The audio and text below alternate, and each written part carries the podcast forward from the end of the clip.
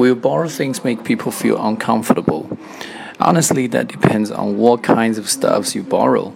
And the borrowing and the lending of cheap items usually do not affect people at all.